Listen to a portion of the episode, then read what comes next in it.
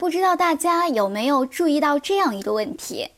这一课的主题是清明，但是诗的题目却是寒食，这是怎么回事呢？清明和寒食在时间上特别接近，寒食节在清明节前的一两天。咱们今天好多人不知道寒食节了，但是在古代啊，这可是一个大节日。最早的时候，寒食节的地位要远远胜过清明节。那为什么要过寒食节呢？这和一个传说有关系了，是春秋时期晋文公重耳和大臣介子推的故事。重耳在流亡过程中，有一天饿的是奄奄一息，大臣重耳从腿上割下来一块肉啊，再给他弄熟了，给重耳吃了。重耳这才捡回了一条命，当然啦，也是感动不已啊。后来，重耳回到了晋国，当上了国君，赏赐了很多患难兄弟，但是却忘记了介子推。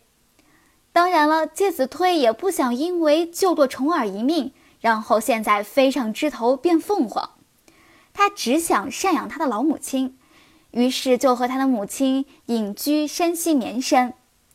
晋文公后来想起来，自己竟然忘记了大恩人介子推啊，于是就派人去找。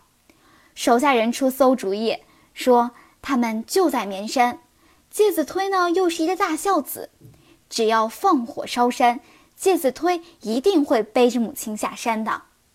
然而介子推并没有下山，最终被大火烧死了。晋文公是悲痛万分啊。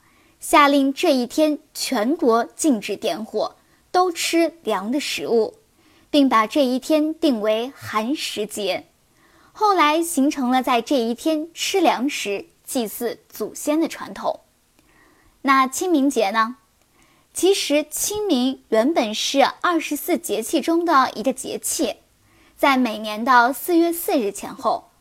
后来清明由一个节气晋升为节日了。它吸收了寒食节祭祀的内容，同时啊，还吸收了三月初三上巳节游春的内容，所以今天的清明节是集祭祀和踏青于一身的节日。看来这清明节的身世还是蛮复杂的，有着清明节和上巳节的文化基因。清明节和寒食节呢关系最为密切，所以今天我们来看一首诗，看一看。唐代是怎么过寒食节的？这首诗是唐代韩翃写的。诗云：“春城无处不飞花，寒食东风御柳斜。日暮汉宫传蜡烛，轻烟散入五侯家。”春城就是长安城。无处不飞花，就是处处开遍鲜花的意思。花朵呢，是最不经起风的呼唤的。春风拂过，只见长安城满天飞花，有桃花，有梨花，当然了，还少不了杨花。杨花呢，其实就是白色的柳絮。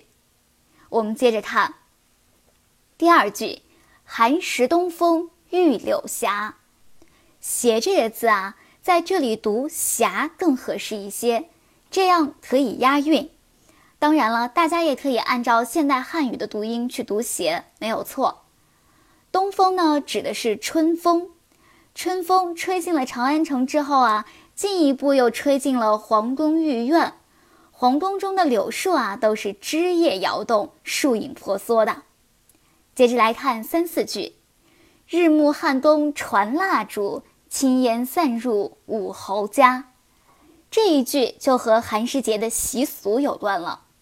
寒食节这一天，全国禁止点火，趁此机会啊，把旧的火种熄灭，然后再钻木取火，获得新的火种。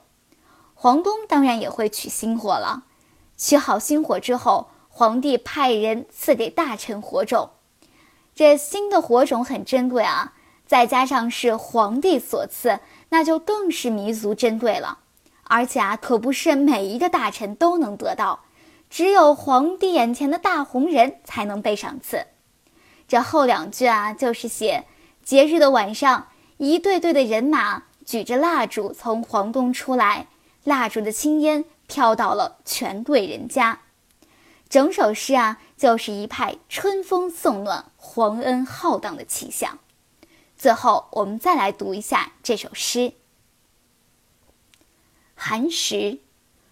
春虫无处不飞花，寒食东风御柳斜。